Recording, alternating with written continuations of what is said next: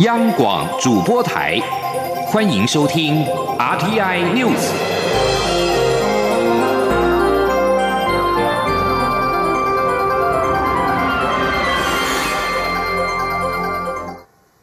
听众朋友您好，欢迎收听这节央广主播台提供给您的 RT News，我是张顺祥。美国商务部长罗斯五号表示，美国将在亚洲增加投资跟贸易。美国并且推出帮助亚洲永续发展的蓝点网络计划，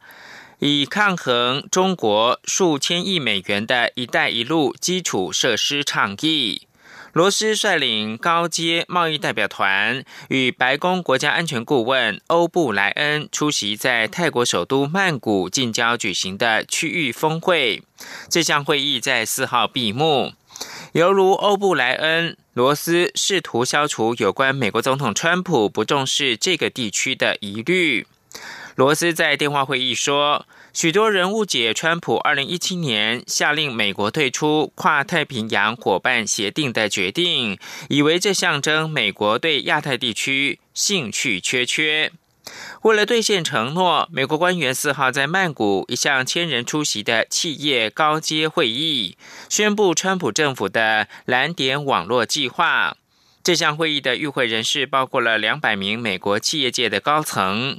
这项计划的名称得自已故的科学家萨根的著作《暗淡蓝点》，以及无人太空船旅行家一号自六十四亿公里外所拍摄的地球照片。罗斯表示，这项计划还在初期的阶段，但是将会涵盖承诺推动永续基础建设的国家。欧布莱恩则告诉记者，这项计划像是评鉴基础建设投资计划的米其林指南，包括了维持经济跟社会运转的道路、港口跟能源系统等建设计划。美国政府表示，这项计划是要把诸如澳洲跟日本等国家的政府、企业和民间社会结合起来，在共同的标准之下审核认证建设计划。但目前还不清楚这项计划会提出什么投资的承诺。台美共同举办首次的国际联合网络演练。蔡英文总统五号表示，对于治安问题，政府持续努力，并且跟相关国家合作，让国安不会出现漏洞。同时，希望能够建立安全的系统，让选举不会被网络攻击或者是假讯息攻破。对于对手韩国瑜阵营，声称将会追平民调。总统则是表示，很少听说民调可以预告。他认为，重点是政治人物的言行能否被信赖。请央广记者欧阳梦平的采访报道。美国在台协会与行政院资安处四号在台北共同举办首次国际联合网络演练，联合十国以上之力打资安战。蔡英文总统五号出席高雄荣总屏东大武分院动土典礼后，受访表示，资安问题一直是政府各部门在这段期间持续努力，也是非常重要的工作。台湾也与相关国家合作，让国家安全不会因此出现漏洞。同时，也希望建立一套安全系统，让选举不会受到影响。他说：“我们呃，当然也会注意到，在呃大选期间，哈，那确实会有很多的假信息或者是网络的攻击哦。那我们也希望呃，我们能够建立一套这个安全的系统哦，让我们的民主的选举哦，不会被网络攻击或假信息来攻破。”针对国民党总统参选人韩国瑜阵营声称有机会在十一月追平蔡总统的支持度，总统表示很少有听说民调可以预告。他认为民调不是重点，重点是政治人物的言行能否被信赖。对于有国民党立委指桃园警察局拒绝让韩国瑜到派出所上厕所，总统表示，警方已经快速澄清此事，也有相关影像。倒是韩国瑜在第一时间说警方有帮忙，后来又改口，常常讲一件事情又马上改口，这个习惯不太好。另外，韩国瑜直播自己在家洗衣服，蔡总统则说这些都是每天在家里做的事，为何要公布出来？这难以理解。但他相信民众比较希望看到韩国瑜在高雄市议会答询的场面。至于外传总统府秘书长陈菊将担任蔡总统的全国竞选总部主委，总统则表示，竞选总部还在规划中，还没有到最后的阶段，等一切定案后再对外公布。中央广播电台记者欧阳梦平在台北采访报道。持续关注的是选举的议题。国民党总统参选人韩国瑜的妻子李嘉芬日前呼吁韩国瑜相关的说法，也就是母语在家学的主张，表示在学校学习母语是浪费时间跟资源。相关的发言引发了争议。对此，韩国瑜表示，台湾下一代孩子必须要中英文俱佳，具有国际移动的能力。在学校课程时间有限之下，希望能够中英语教育并重，母语则是可以透过其他方式鼓励学习，并非要消灭母语。刘品希的报道。国民党总统参选人韩国瑜四号与南投地方业者座谈时，对于业者建议设立外籍移工休闲专区，让移工使用，韩国瑜表示政府可以研究思考，但遭许多媒体报道为韩国瑜要集中管理移工，涉及歧视。行政院长苏贞昌五号也批评这种隔离的方式非常落伍，不应该。对此，韩国瑜五号下午受访时表示，他只是非常简单的回答业者的提问，怎么会被抹黑扭曲成如此？居然变成要隔离、集中管理义工？大家如果仔细看新闻，就可以一目了然。苏贞昌已经把他的话延伸到不可思议的地步。此外，韩国瑜的妻子李嘉芬日前指，在学校学习母语是浪费时间与资源，同样引发争议，遭质疑是要消灭母语。对此，韩国瑜表示，民进党的抹黑甚至造谣一点意思也没有。他一直强调，台湾下一代的孩子必须具备中英文双语能力。由于学校课程时间有限，因此希望学校教育能够中英文并重。至于在家讲的母语，则可透过演讲比赛、社团等方式鼓励学习。这绝不是要消灭母语。他说：“希望下一代的台湾孩子能够中英文俱佳，中英文的听说读写可以变双母语。那自己在家讲的母语，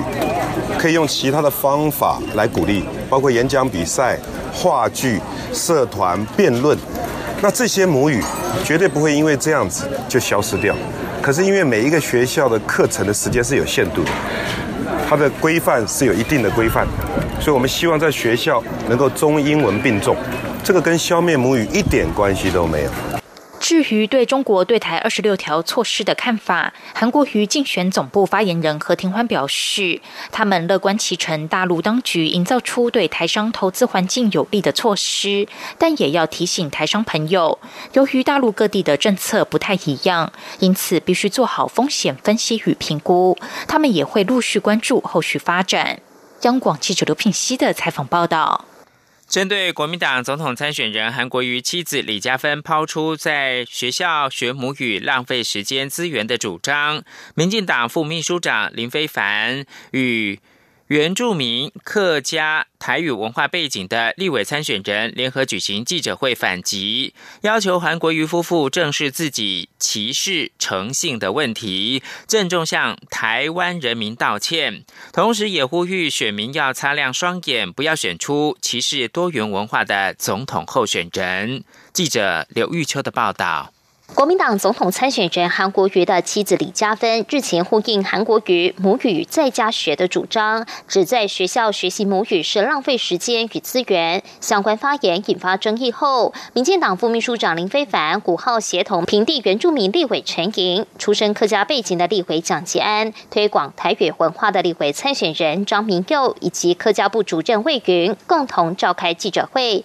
批评韩国瑜夫妇歧视诚信、扼杀母语、建践踏。踏文化，应郑重与台湾人民道歉。林非凡表示，台湾正走向国际化，不只是外语越来越重要，母语教育也强调了更多语言背后的历史文化。母语教育不应该被扼杀，学习母语与学习外语并不冲突。韩国语应有更高的格局看待台湾的教育制度。哦，其实我们同时在呃呃学校里面的教育，其实有一部分学习母语，一部分学习外语或第二外语，其实它并不冲突。那更重要的是，母语教育其实也是一个文化历史呃的认同很重要的根源。那我相信这样的文化历史的认同，也不应该被特定的一些呃说法所掩盖或是去抹杀。民进党客家部主任魏云则提到，民进党执政时成立了客委会、原民会，成立了客家电视台。公视台语台就是为了保护台湾文化与濒临消失的语言。他强烈谴责韩国瑜夫妇的言论歧视，抹杀所有少数母语与文化延续的一切努力。他呼吁选民擦亮双眼，看清谁在扼杀母语，不要选择这样的候选人。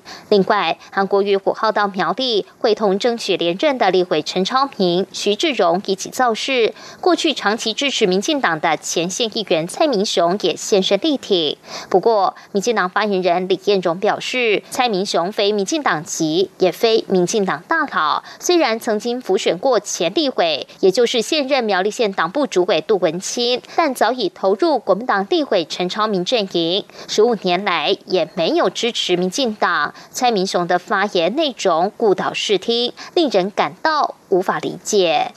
中广电台记者刘秋采访报道。蔡英文总统日前表示，第三季台湾的经济成长率蝉联亚洲四小龙第一。国民党主席吴敦义表示，经济成长率才百分之二点九一就得意洋洋，这样不好。他担任阁魁的时候，二零一一零年的经济成长率达到百分之十点七六。蔡总统日前在脸书发文表示，今年第二季台湾的经济成长率重回亚洲四小龙第一。行政院主计总处公布最新的数据，第三季经济成长率来到百分之二点九一，比预期要更高，也照样是第一名。吴敦义五号在接受广播媒体专访的时候表示，跟表现不好的韩国相比，百分之二就觉得可以得意洋洋，这样不好。主持人询问，若国民党明年胜选，是否可以立即改善台湾的现状？吴敦义表示，以过去马政府执政的情况，严格讲起来，他担任行政院长两年半，社会治安良好，经济成长率也很好。瑞士洛桑管理学院的世界竞争力评比，台湾从第二十三名进步到第八名跟第六名。吴敦义指出，蔡总统把中华民国加了台湾，根本是画蛇添足。台湾是地名，中华民国是国名。他很喜欢台湾，还是台湾大学毕业。但蔡总统依照宪法宣誓就任中华民国总统，却篡改国名。联合国研究报告显示，美国跟中国的贸易战使今年上半年美国从中国进口受到关税影响商品减少了三百五十亿美元，并使得美国物价上涨，损及到消费者的荷包。台湾则是贸易转移最大的受益者。根据这份五号公布的研究报告。台湾今年上半年对美国出口较去年同期增加了四十二亿美元，增加的部分大多是办公室跟通讯设备。美中这两个世界最大经济体的贸易战已经打了十六个月，双方本月签署了初步贸易协议的希望浓厚。如果谈判再度破裂，几乎所有中国输美产品可能都会受到影响。中国原本每年输美商品总额高达五千多亿美元。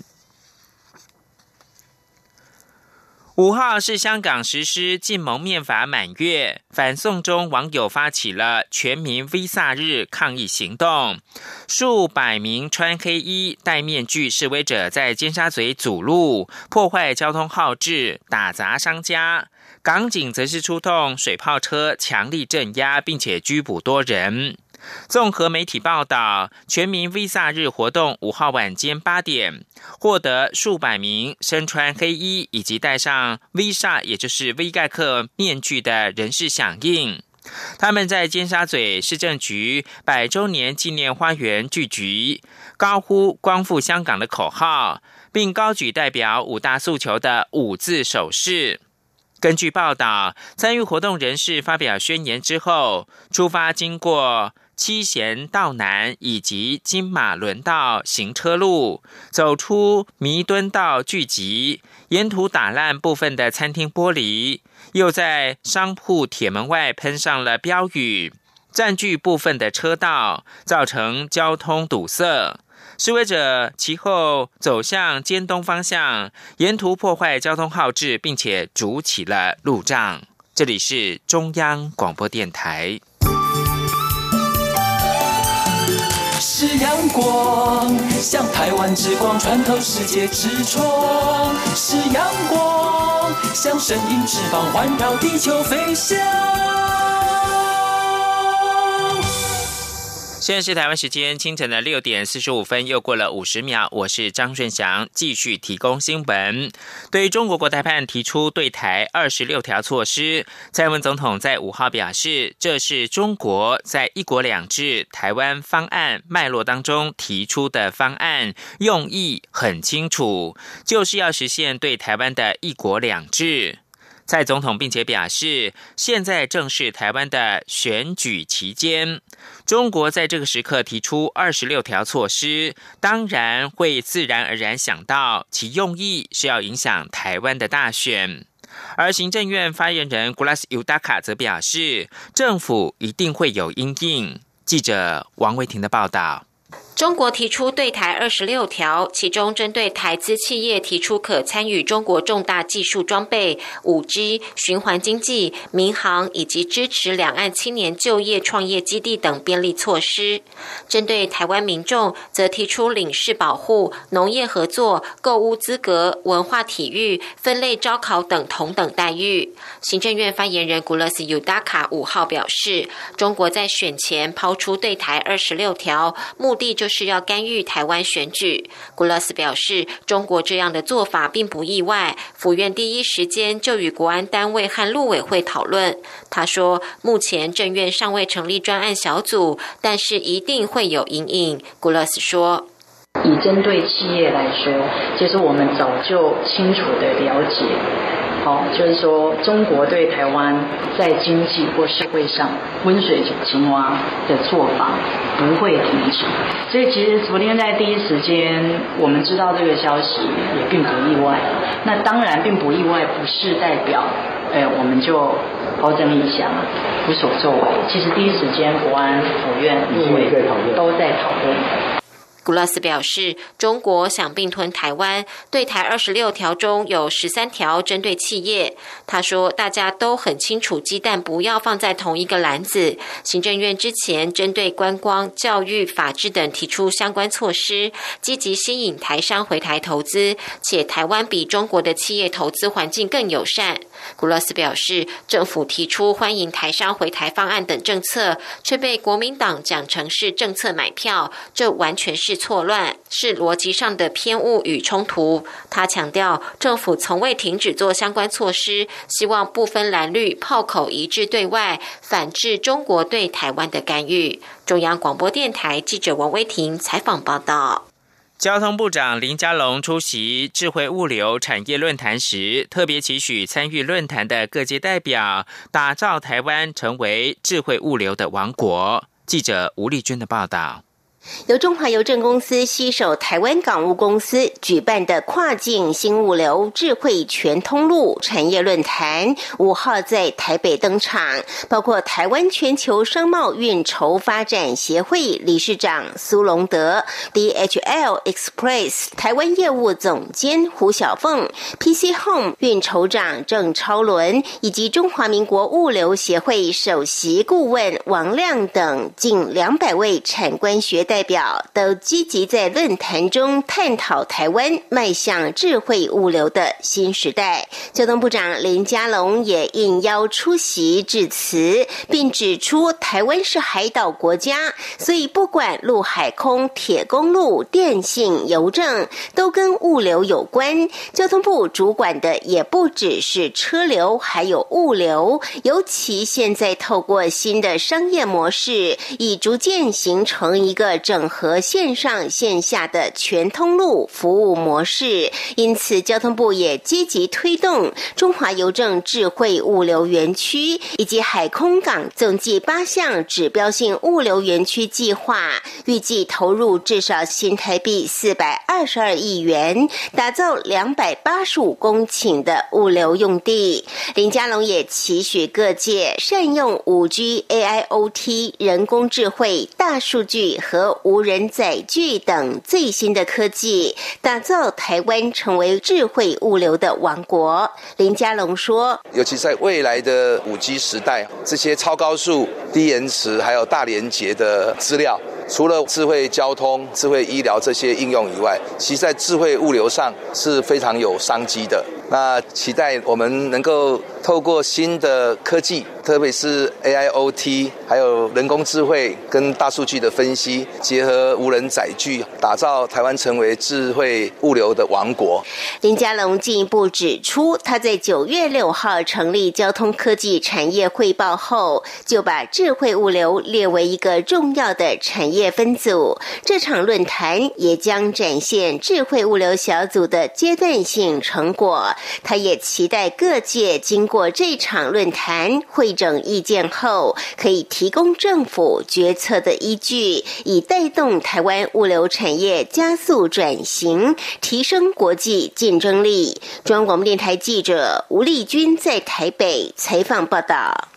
不过，媒体依旧把焦点放在宜兰南方澳断桥事件，关切港务公司提出的惩处名单是否遭到退件呢？对此，交通部长林佳龙证实，就责名单并没有溯及既往，已经要求重拟，最晚年底前能够完成惩处。台湾力推数位金融，金融监督管理委员会公布。截至今年九月底，数位存款账户的开户数达到两百八十二点五万户，较去年同期增加了一点六倍。今年渴望挑战三百万大户的关卡，其中台新银行以一百五十万户排名第一，市占率达到百分之五十五点九。金融监督管理委员会银行局在五号公布数位存款账户的情况。截至今年九月底止，数位银行的账户开户数攀升到两百八十二点五万户，较去年同期增加了一百零八万户，增加了一点六倍。而银行局的副局长庄秀元表示，目前已经开立户数最多的前五家银行，依序是台新银行的一百五十八万户，王道银行的三十八点五万户，国泰世华银行的三十八万户，永丰银行的十一点七万户，以及华南银行的七点九万户。欧洲商会五号发布二零二零年的建议书，除了呼吁政府改革劳基法，给予更多弹性之外，也在能源转型方面提出了建言。尤其是政府明年将公告离岸风电区块开发的办法，欧商呼吁政府释出更多的区块开发容量。并且在遴选的时候将国产化要求改为以总价占比来做计算。另外，明年的风电趸购的费率也希望能够维持今年的水准，不要再调降。请听央广记者谢嘉欣的采访报道。欧洲商会二零二零建议书主题定为“台湾经济逆转胜，动荡时局抓住机遇”，呼吁台湾克服挑战，抓紧机遇，将逆境点化成金。欧洲商会强调，去年政府在三十二项议题上有显著进展，为五年来表现最好的一年。不过，劳基法及能源议题仍是此次建议书中关注的焦点。欧洲商会指出，技术与非技术劳工双缺，限制台湾抓紧经济机遇的能力。建议应改革劳动法规，以培养、吸引、留住人才，尤其是增加劳工工时记录的弹性，纳入每周工时等。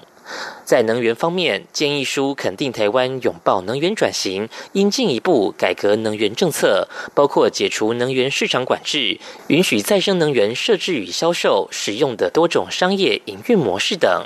值得注意的是，欧洲商会在发表会上提到，政府明年才要公布离岸风电第三阶段区块开发的办法，建议政府届时要试出更多的开发容量，只要说清楚区块开发完毕后是否会持续去开发脚步。另外，对风电开发商的国产化要求，也希望能够有弹性一点。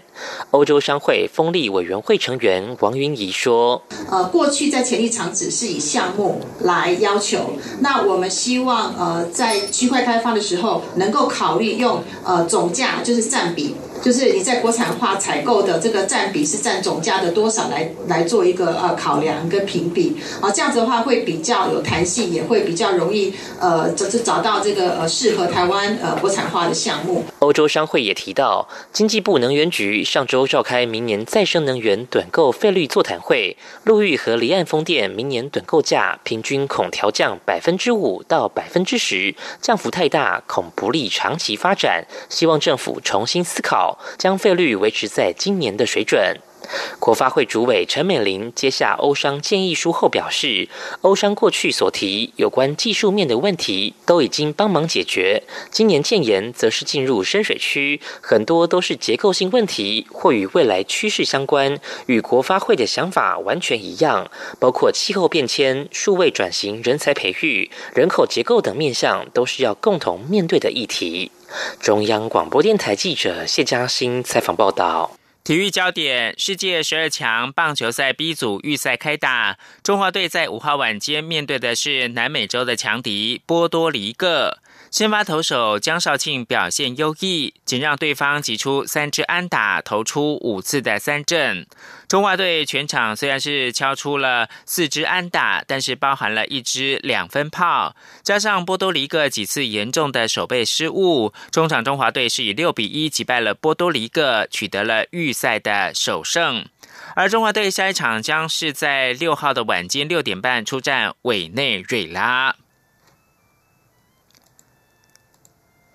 法国凯撒电影奖影后阿黛尔·艾奈尔十五号五号在访问当中指控，他在十二岁的时候开始遭到发掘他的导演性骚扰长达三年。艾奈尔表示，他在拍摄以及宣传二零零二年首部电影《恶魔的孩子》三年期间，遭到导演鲁吉亚虐待。自己是恒常性骚扰以及强吻的受害者，